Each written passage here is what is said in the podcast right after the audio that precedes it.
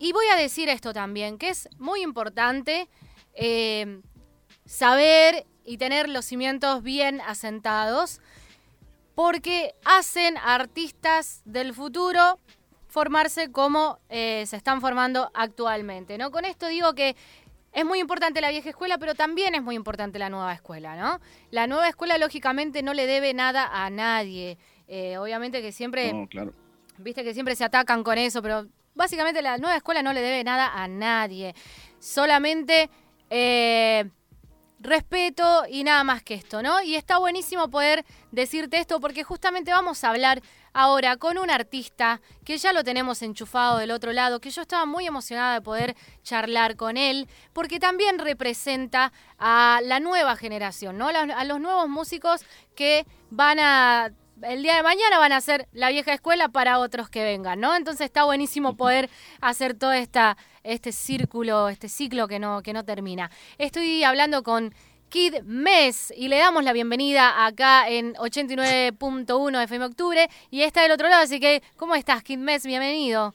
Buenas noches, ¿qué tal? Gracias por invitarme. Eh, muy tranqui, muy contento, por suerte. Buenísimo, ¿no? Gracias a vos por, por estos minutitos.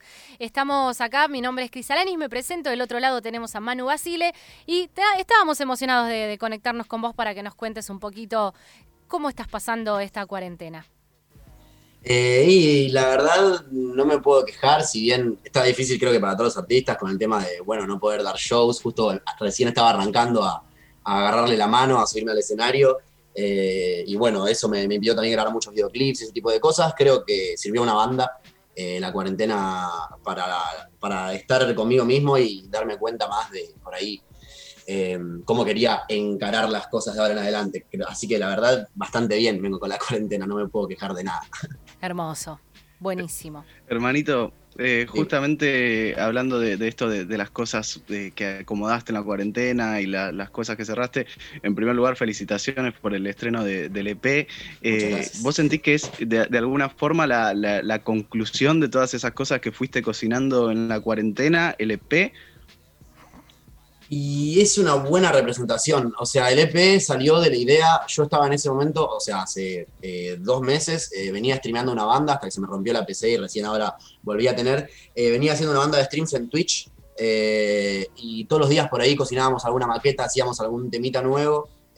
con mis amigos en Discord y mientras tanto nada, lo mostraba a la gente y la gente participaba del proceso y me veían como yo acá eh, digamos, en mi cuarto con el micrófono que tengo sin placa de sonido ni nada muy loco, eh, iba ideando los temas. Y la idea fue de agarrar y en una sola sesión, en un stream de seis horas, hacer eh, como un proyecto completo. La idea era hacer cuatro temas y terminé haciendo tres ese día y el cuarto es como un bonus que lo grabamos otro día, pero básicamente es una representación de los sonidos que vengo escuchando y lo que vengo grabando durante la cuarentena.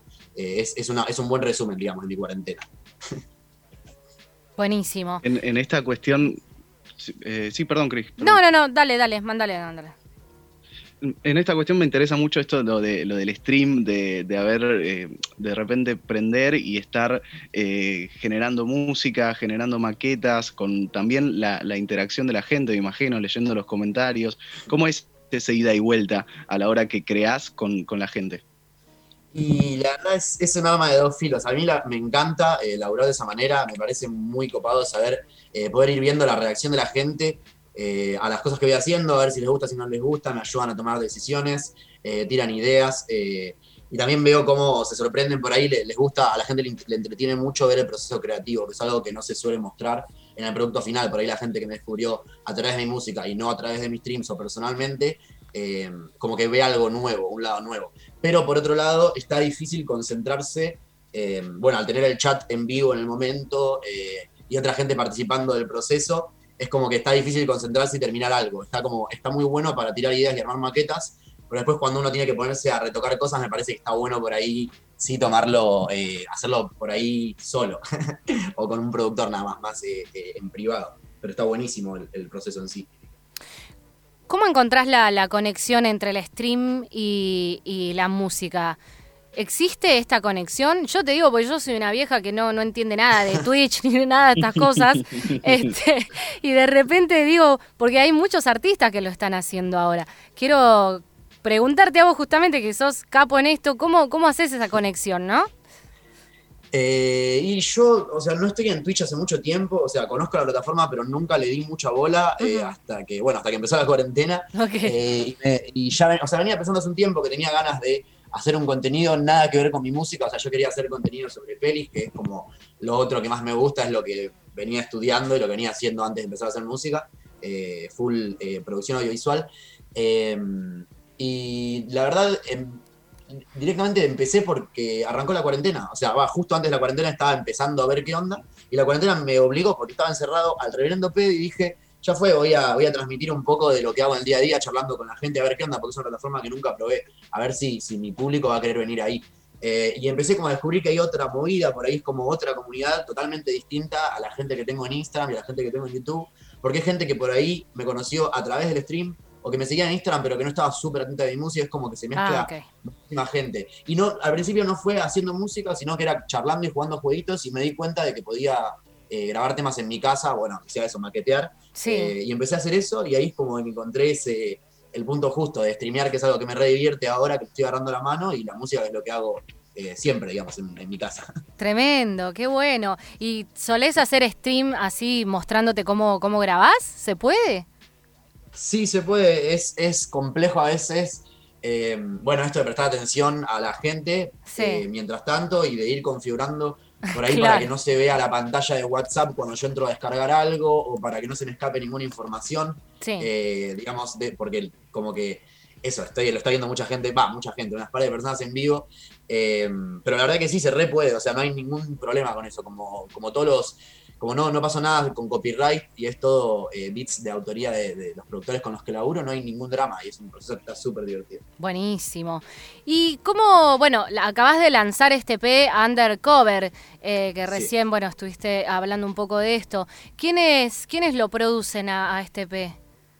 Eh, en el beat, eh, digamos, o sea, la, idea era usar todos beats de Chimichangas, eh, Sosa, un, gran amigo y con el que empecé a laburar casi cuando empecé a hacer música, que es como una de las personas que más me entiende en ese sentido. Entonces, los beats, los primeros tres temas son beats de él.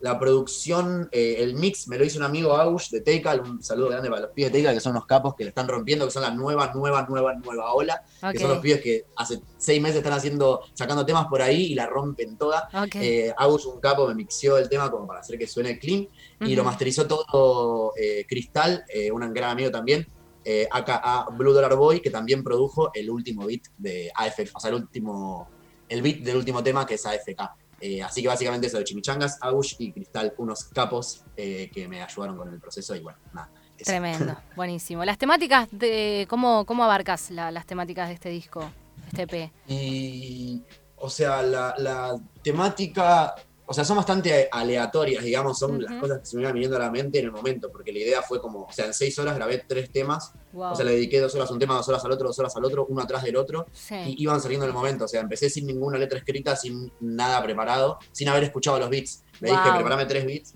y lo hacemos todo en vivo, es como la sorpresa, el elemento aleatorio. Entonces, como que las ideas se fueron medio para cualquier lado, pero lo, que, lo que transmite, digamos, para mí, o sea, en lo que me basé, que es como mi experiencia de vida, ponele, es que estaba acá encerrado en mi casa aburridísimo, salí a dar una vuelta escuchando unos temitas y me di cuenta de, que, de que esa sensación me dio como mucha nostalgia de cuando se podía salir, que no fue hace tanto tiempo. Ay, claro. me empecé a acordar de cuando era chiquito y, jugaba a los jueguitos y lo empecé a relacionar con lo que venía haciendo antes de la cuarentena, con un viaje que me salió mal, que se me, que se me escapó el transporte.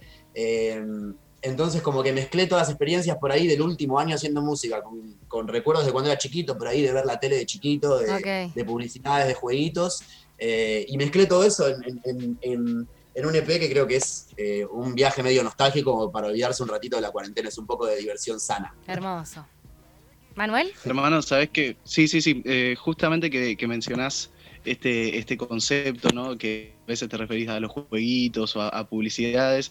De repente, en, lo que yo considero una ola de, nuevos artistas que están apareciendo, con los que charlamos, muchas veces está esta marca de la PlayStation, la PlayStation 1, la PlayStation 2, tu tema Memory Card, eh, hablar de Jabo Plug, eh, un montón de cosas. Digo, ¿vos sentís que eso es una generación que está muy marcada por, por estos conceptos, por, los juegos, por el gaming, por ciertos eh, dibujitos, animes? ¿Sentís que lo marcó a esta generación? 100%. Hace poco justamente tuve que, eh, mandé unas, unas, ahí como una, una mini entrevista em, que me hicieron sobre la influencia del anime en especial, que es como algo que no tiene tanta representación, pero que, que, es algo que influencia en la música y en los jóvenes. Y yo creo que, em, yo creo que sí, o sea, yo creo que por suerte Hoy en día está bien visto ser un friki, por ahí cuando era más chiquito era como algo por lo que te trataban mal en la escuela, eh, por estar todo el día jugando a la compu y eso, pero al mismo tiempo siento que todos los pibes de, mi edad, yo tengo 20, nací en el 99, eh, todos los pibes de mi edad y bueno, un poco para arriba, un poco para abajo, más o menos se pueden sentir identificados con eso, porque es nuestra infancia, es la cultura popular de cuando éramos chiquitos y que en, un momento no estaba tan bien visto, pero que hoy en día encima la gente como que lo empezó a lo empezó como a a popularizar más todavía. O sea, hoy en día el anime y todo eso no es algo visto como algo raro, sino que se está poniendo como más parte de, la cultura de los jóvenes. Y yo creo que es eso, es full la generación que, vivimos, o sea, los, los, los pibes de los finales de los 90, incluso desde, no sé, eh, por ahí mi primo que nació en el 94 también veía Dragon Ball en la tele y después los jueguitos Alejo y Valentina, eh, no sé, MTV en 2006. Eh, qué sé yo, jugar a jueguitos online, todo eso creo que, o sea, jugar a minijuegos, creo que todos tenemos esa, o sea, toda la gente cerca de mi rango de edad tiene esa experiencia y por eso era inevitable que eso se vuelva parte del mainstream y de la música. Hoy en día influencia mucho y yo creo que está buenísimo que la gente le dé bola a esas temáticas en vez de otras cosas que me parecen por ahí más dañinas, si bien no juzgo, es como, eh, como algo muy opuesto a hablar de los jueguitos a lo que por ahí habla eh, un mainstream, digamos. Y justamente esas influencias que mencionas en cuanto a la cultura, digo, en cuanto a sonidos, ¿cuáles fueron tus, tus influencias? ¿Qué, música escuchabas? ¿Qué escuchabas hoy en día también?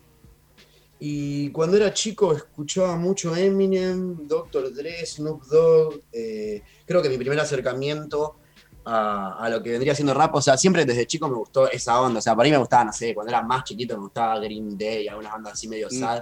Pero siempre me gustó, siempre me gustó el rap. O sea, la verdad es que eso, escuchaba Eminem desde que tenía, me acuerdo, no sé, como seis años y mi viejo que me decía que yo tiraba las letras sin saber nada, estaba eh, inventando palabras porque no sabía inglés y tiraba la letra y mi viejo me decía todo el día tarareando eso, no sé qué. Estaba, estaba harto, era full Eminem y cuando era también en esa época también, no sé, gorilas por ahí.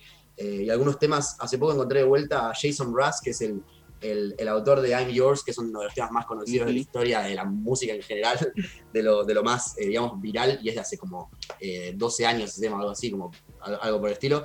y encontré que su primer disco, que lo escuchaba yo cuando era chico, lo encontré hace poco de casualidad, y me acordé que escuchaba eso y me di cuenta de que de ahí viene una banda de influencia. Es un, un flaco que si bien hizo muchos temas cantaditos, hacía una banda de, de rap, y creo que de ahí viene como gran parte de influencia cuando era chico. Y hoy en día ya es eh, mi, gusto musical por ahí, es eh, algunos artistas, digamos, lo que vendría siendo el mainstream yankee, em, mis amigos y, mucho de encontrar artistas nuevos que me recomienden y encontrar alguno así medio no tan conocido que la rompa, que me guste mucho el sonido y por ahí eh, eso, descubrir cosas nuevas. Esa es mi, influencia ahora. Buenísimo. ¿te gusta que te etiqueten como trapero o, sos también de esos artistas que por ahí prefieren no encasillarse? Y, o sea, la verdad no sé, yo creo que es, ahora es justo decirme trapero y hasta yo me he hecho trapero en, algunos temas. Hoy en día, o sea, ya ahora, bueno, esto, eh, con lo que viene siendo eh, ya por ahí un año de carrera un poco más, no profesional, porque siempre fue todo muy casero, pero un año de, estar viviendo de esto, eh, como que mm, yo siento que eh, en este momento estoy haciendo eso porque me divierte y estoy haciendo por ahí esa, onda blue y una onda hard y como distintos, distintas cosas que por ahí no son lo más quemado del trap. O sea, como que me a ir como por cosas eh, un poquito más frescas por ahí. Em, pero me gustaría, la verdad, en el futuro hacer otro tipo de cosas. O sea, yo siempre estoy cantando, o sea, no sé cantar, pero siempre estoy tarareando, cantando, inventando melodías. Entonces, la verdad es que me gustaría en un futuro hacer mucha más música acústica y cualquier otro tipo de, cualquier género que, me pinte sacar, la verdad. No, me encasillo yo mismo, pero tampoco me parece eh, injusto, porque saqué hasta ahora solo trap. Buenísimo. Y bueno, para ir despidiéndonos ya, tremendo, tremendo todo lo que nos contás. Y bueno, obviamente queremos saber qué es lo que se viene, ¿no? Ahora lanzaste este P, Undercover, y, en qué más estás trabajando. Y ahora mismo, o sea, lo que estoy trabajando, eh, bueno, esta, esta industria de, la música, digamos, con el tema de la distribución y todo eso, no es fácil sacar las cosas rápido, o sea, todo lleva un proceso de, de distribución y, bueno, antes de eso de tener todo terminado, que hace que lo que esté trabajando ahora por ahí es para el año que viene y Undercover es una excepción a todo esto de que es el único tema que grabé durante la cuarentena que salió durante la cuarentena. Porque todo el resto, o sea, lo que se viene ahora futuro, digamos, el mes que viene y el próximo mes, son las cosas que, tenía sin sacar de antes de la cuarentena, del año pasado, que como que cuando no, sabía bien qué sacar, eh, y hoy en día le estamos como eh, retocando lo que tenía antes para, para alargar, digamos, cosas que la gente está esperando hace mucho, como eh, Freak, que es un single que tengo con Kanak de, Uruguay y Godo, eh, eh, grabado allá en Uruguay y todo eso, que lo, grabamos en febrero y estamos recién por sacarlo. y básicamente eso, ahora se vienen un par de inéditos épicos de, que, grabé el año pasado. y después de eso, bueno, lo, nuevo es lo que, lo que estoy grabando ahora, que es más para adelante todavía, es... todavía no tiene ni siquiera nombre, no sé, pero es una onda un poco más un poco más rarita y un poco más pesada por ahí que lo que vengo haciendo ahora, no es, tan tranquilo. Buenísimo, tremendo, vamos a esperar entonces ansiosos. Vamos a cerrar con Kid Mes haciendo puerta 937, ¿qué te parece?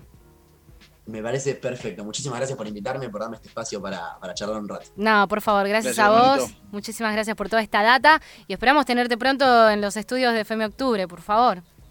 De una, un gusto. De una que sí. Abrazos enorme, bro. Y vamos a cerrar entonces. Estuvo pasando por FM Octubre Kid Mes y vamos a cerrar entonces con este temón del último EP llamado Puerta 937.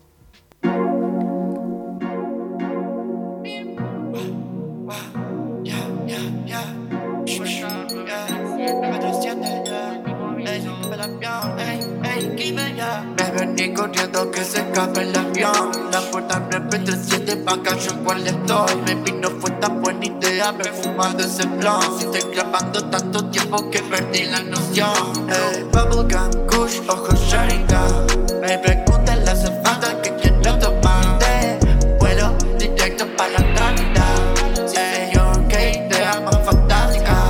Hey, estoy todo el día fumando Puedo ser, soy un colgado de piedra Solo día grabando, mi se queda dormida en mis piernas. Oh my god, qué cosita más tierna Baja la luz, tu encendedor parece una linterna Ey, me ven corriendo que se escape el avión. La puerta 937 paga yo cuál estoy. Tantas dando vueltas a ver cuál se me ocurrió. Y me recorgué en otro planeta y me salió el temor